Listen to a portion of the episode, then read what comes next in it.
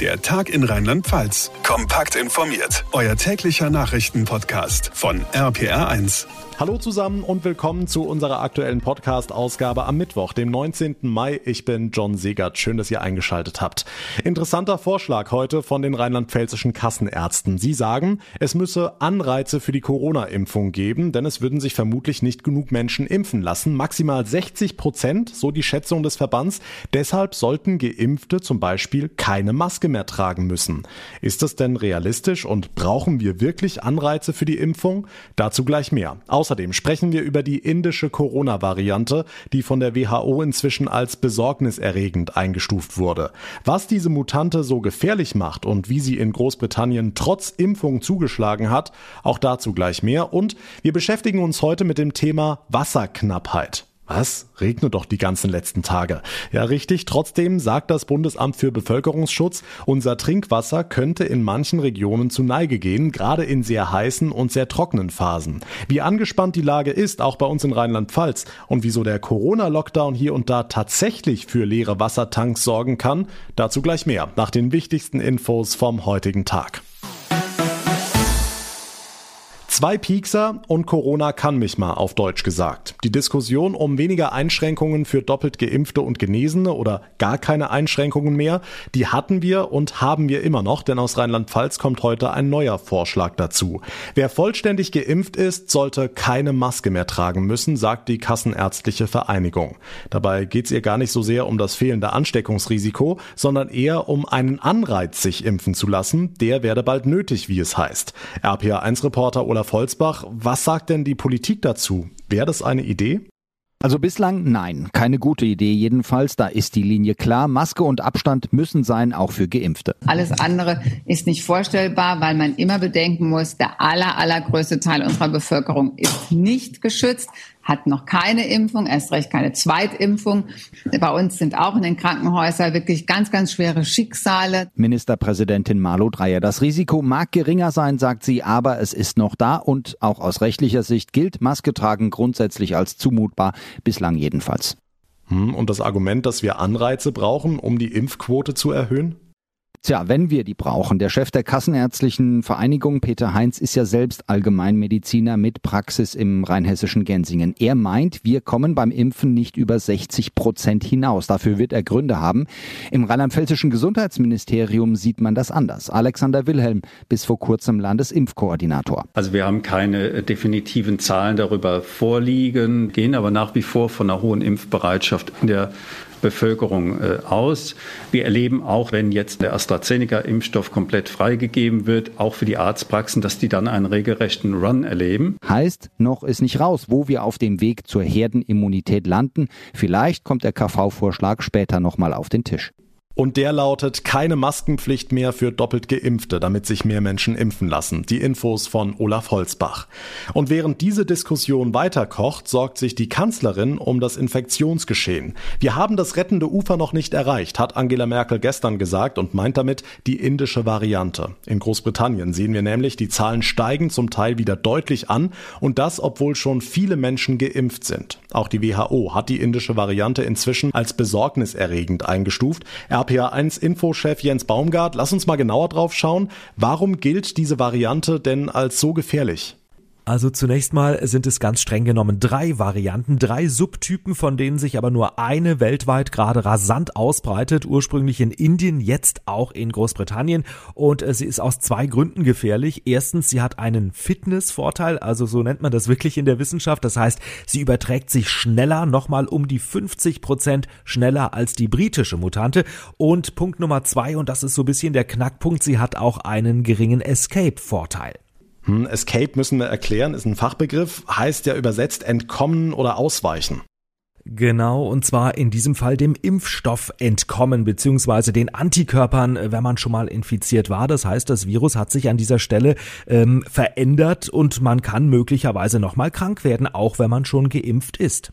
Dazu ein Beispiel, das durch die Medien geht, ein Pflegeheim in London, in dem die Menschen alle geimpft sind, sich aber nochmal infiziert haben. Ja, da gab es 15 Fälle insgesamt mit dieser indischen Variante, aber jetzt kommt die beruhigende Nachricht, niemand in diesem Heim ist wirklich schwer krank geworden, äh, niemand ist gestorben. Ähm, Stand jetzt ist diese indische Variante vor allem für die ein echtes Problem, die eben noch gar nicht geimpft sind und äh, davon gibt es durchaus auch in Großbritannien noch viele. Ähm, die Impfung hilft, das ist das Entscheidende, wenn auch nicht zu 100 Prozent, aber anscheinend doch immerhin gegen schwere Verläufe. Der Corona-Überblick am Mittwoch von Jens Baumgart. Bei uns in Deutschland spielt diese Variante noch keine große Rolle. Die Infektionszahlen gehen weiter nach unten. Die Inzidenz in Rheinland-Pfalz ist laut den aktuellen Zahlen vom Landesuntersuchungsamt auf 62,3 gesunken. 540 Neuinfektionen sind seit gestern gemeldet worden und nach wie vor liegen nur noch drei Kommunen über der kritischen Inzidenzmarke von 100, nämlich die Städte Worms und Ludwigshafen sowie der Kreis Birkenfeld. Am besten sieht's aktuell an der Mosel aus. Der Kreis Cochem-Zell liegt heute bei einer Inzidenz von 26, landesweiter Spitzenreiter, und die Stadt Trier bei 30. Bleiben die Zahlen so gut, darf hier am Wochenende unter anderem die Innengastronomie wieder öffnen.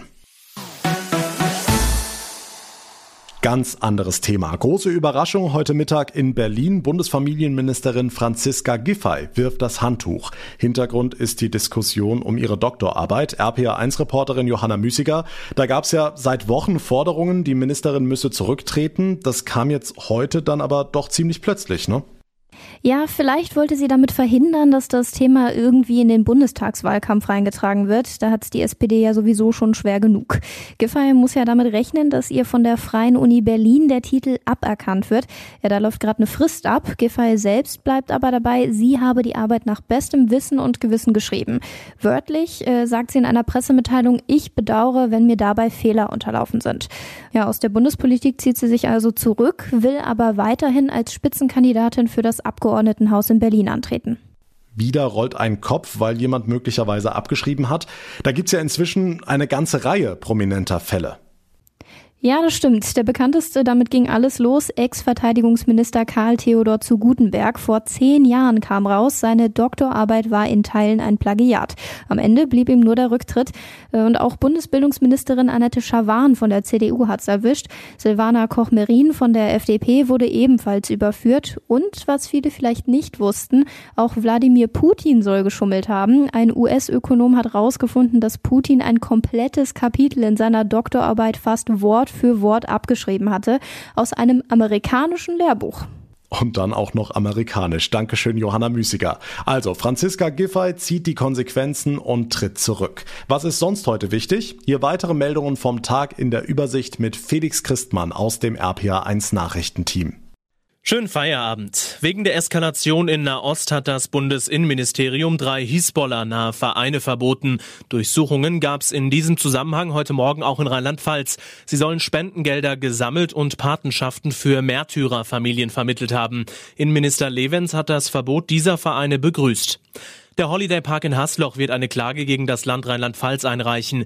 Derzeit wird ein Eilantrag an das Verwaltungsgericht Neustadt vorbereitet. Das hat der Verwaltungsleiter gegenüber der Rheinpfalz bestätigt. RPA1-Reporter Dirk Köster. Der Freizeitpark will eine Gleichstellung mit Zoos und Museen erreichen. Laut Corona-Bekämpfungsverordnung dürfte er dann bei einer stabilen Inzidenz von unter 100 öffnen.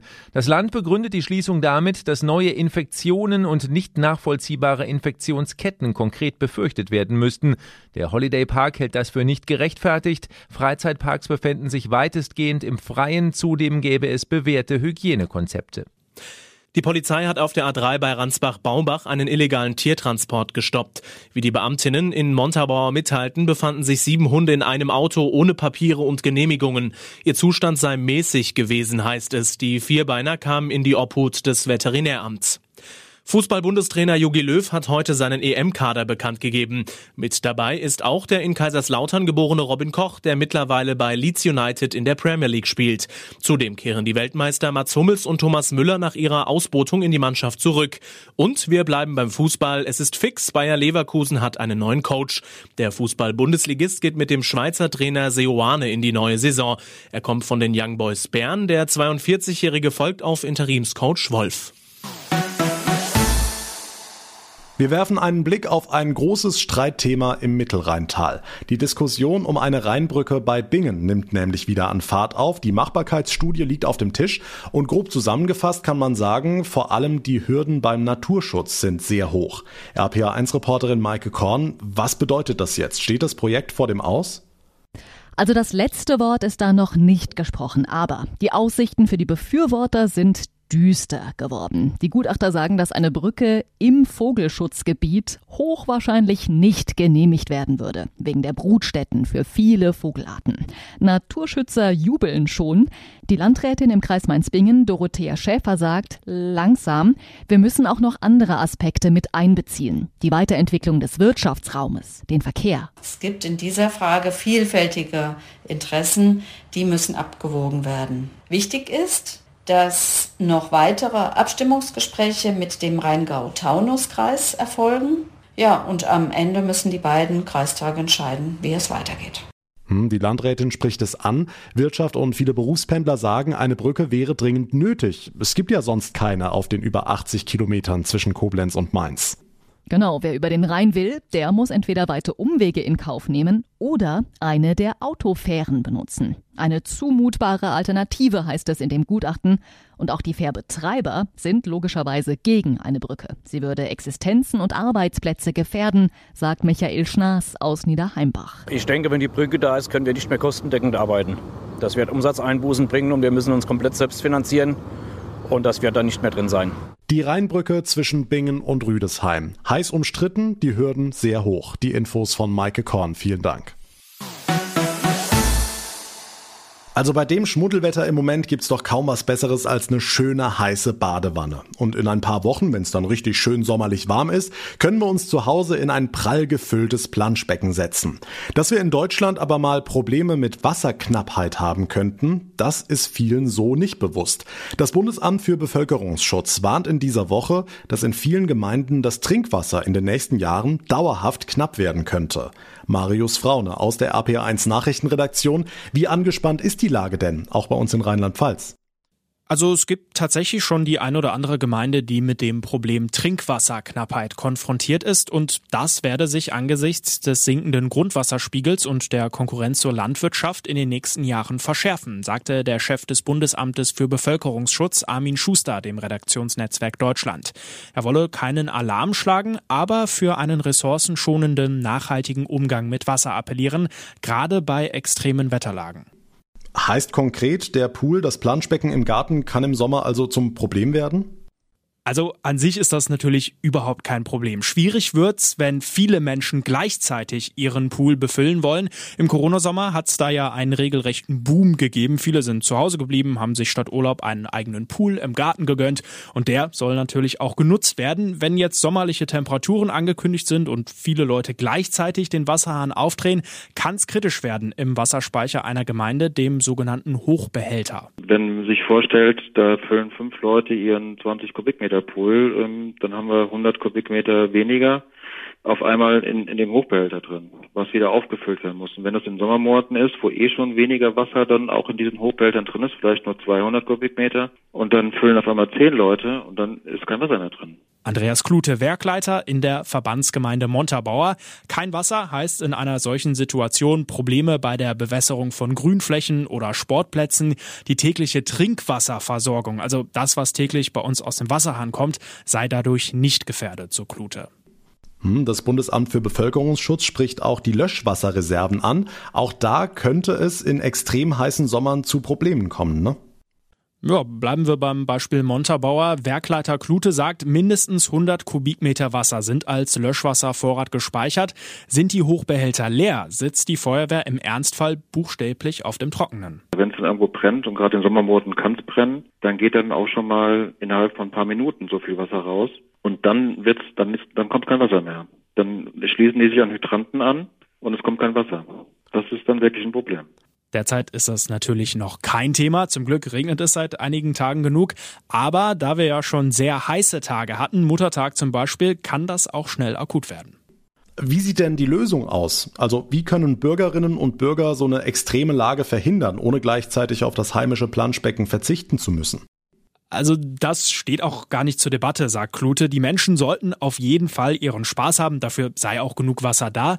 Sein Appell, wenn ein Haushalt einen wirklich großen Pool füllt, also einige tausend Kubikmeter Wasser braucht, dann einfach kurz bei den zuständigen Gemeindewerken anrufen und Bescheid sagen. Das gilt nicht nur für Montabaur, sondern natürlich überall in Rheinland-Pfalz. Dann können die sich nämlich auf den höheren Verbrauch einstellen und gegensteuern und man erlebt als Poolbesitzer auch keine böse Überraschung, wenn plötzlich jemand von den Wasserwerken vor der Tür steht, weil die Behörden bei so großen Mengen von einem Rohrbruch ausgehen. Die Infos von Marius Fraune. Vielen Dank. Und damit komme ich zum Ende der heutigen Ausgabe. Wenn euch unser Podcast gefällt, dann würde ich mich sehr über eine kurze Bewertung bei Apple Podcasts freuen. Und ihr bleibt immer auf dem Laufenden, kriegt täglich unser ausführliches Info-Update, wenn ihr den Tag in Rheinland-Pfalz ganz einfach abonniert auf der Plattform, auf der ihr mir gerade zuhört. Mein Name ist John Segert. Ich bedanke mich ganz, ganz herzlich für eure Aufmerksamkeit, für euer Interesse. Wir hören uns dann morgen Nachmittag wieder. Bis dahin eine gute Zeit und vor allem bleibt gesund. Der Tag in Rheinland-Pfalz, auch als Podcast und auf rpr1.de. Jetzt abonnieren.